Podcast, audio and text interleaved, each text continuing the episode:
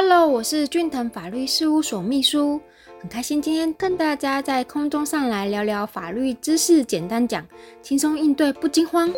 侦查中手上的证据与律师的陪证是什么呢？第一个，我们从涉及的法条上来做讨论哦。刑事诉讼法第九十五条有说到，讯问被告应先告知下列的事项，又有哪些事项呢？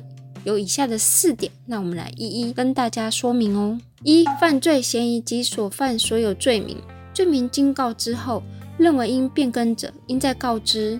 二、得保持缄默，无需违背自己之意思而为陈述。三得选任辩护人，如为低收入户、中低收入户、原住民或其他法令得请求法律辅助者，得请求之哦。四得请求调查有利之证据。无辩护人之被告表示已选任辩护人时，应停止讯问，但被告同意续行讯问者，不在此限哦。另外啊，《刑事诉讼法》第九十六条有说到，讯问被告应予以辨明罪犯嫌疑之机会。如有辨明，应命就其始末连续陈述；其陈述有利之事实者，应命其指出证明之方法。还有《刑事诉讼法》第一百条有说明，被告对于犯罪之自白。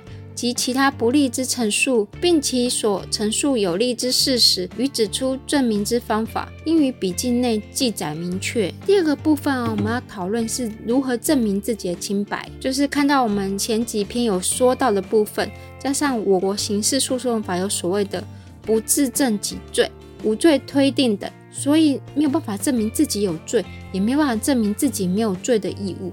在刑事诉讼法里头啊，如果证据没有达到。无合理的怀疑啊，的确就不可以下有罪的判决哟。三要怎么证明自己的清白呢？证据没有办法达到无合理怀疑的确性，就不可以下有罪的判决哦。虽然有着没有证明无罪的义务，但是这有这个权益，在我们还没有办法保证证据足够与否的情况下，仍需要尽可能提出有利自己的证据哦，来堆叠没有办法达到无合理怀疑的确性的程度，而让法院去怀疑真的有罪吗？而下来无罪的判决。第四点，律师在侦查中提供什么协助呢？在不确定提出的证据是否有利于自己的情况下，恐怕会有多说多错的可能哦。此时，犯罪嫌疑程序的开始就是侦查。在这个时候，因为离犯罪时间最近，有利的证据更容易取得，对此即可经由在做笔录前、笔录中与律师法律咨询。依据律师经验评断该物证是否该提出，是否有利，有律师陪同侦查讯问，亦可提供调查证据的意见，及时请机关取得该有利的证据哦。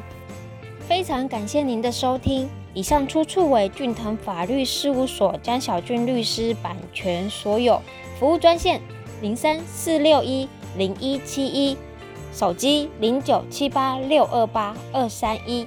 下周二早上十点，咱们空中再见喽，拜拜。